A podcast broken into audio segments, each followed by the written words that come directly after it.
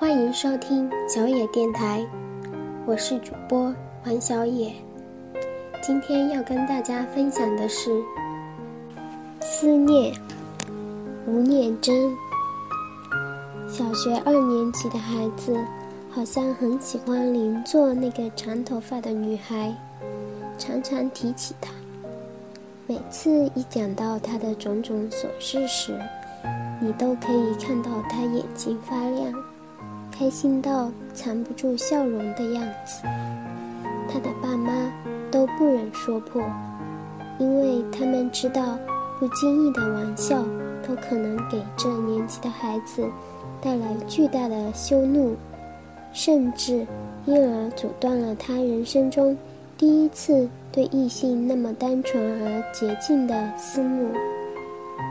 双方家长在校庆时。孩子们的表演场合里见了面，女孩的妈妈说，女儿也常常提起男孩的名字，而他们也一样有默契，从不说破。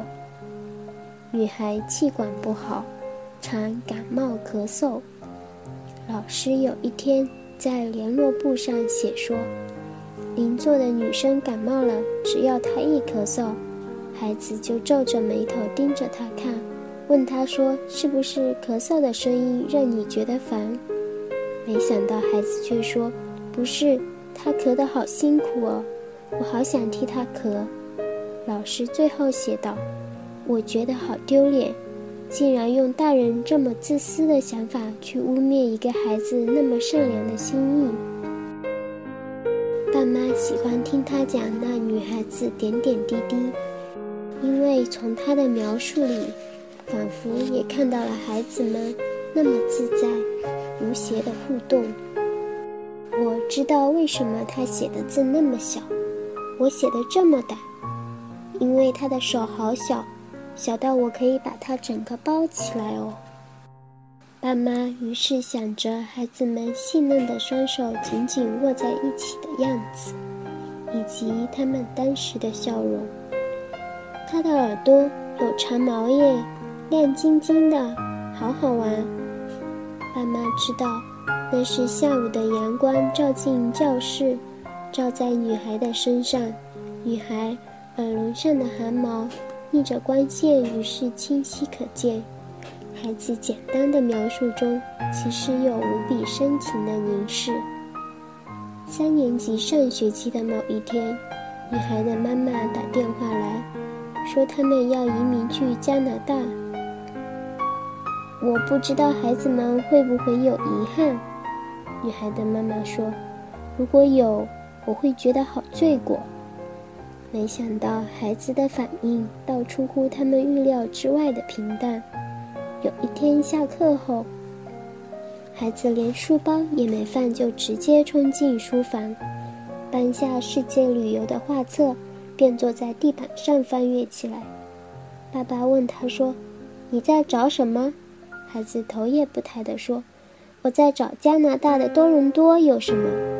因为西西他们要搬家去那里。”画册没翻几页，孩子忽然就大笑起来，然后跑去客厅，抓起电话打。拨号的时候，还是一边忍不住的笑。之后。爸爸听见他跟电话那一端的女孩说：“你知道多伦多附近有什么吗？哈哈，有瀑布耶！真的，书上写的，你听哦。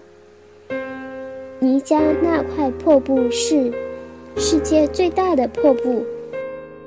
哈哈哈，哈哈哈，骗你的啦！他是说尼加拉瓜瀑布是世界最大的瀑布啦，哈哈。”孩子要是有遗憾、有不舍，爸妈心里有准备。他们知道唯一能做的事叫陪伴。后来女孩走了，孩子的日子寻常过，和那女孩相关的连接，好像只有他书桌上那张女孩的妈妈手写的英文地址。寒假前一个东阳温润的黄昏。放学的孩子从巴士下来时，神情和姿态都有点奇怪。他满脸通红，眼睛发亮，右手的食指和拇指好像捏着什么无形的东西，快步地跑向在门口等候的爸爸。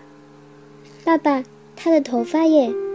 孩子一走近，便把右手朝爸爸的脸靠近，说：“你看，是西西的头发耶。”这时，爸爸才清楚地看到孩子两指之间捏着的是两三条长长的发丝。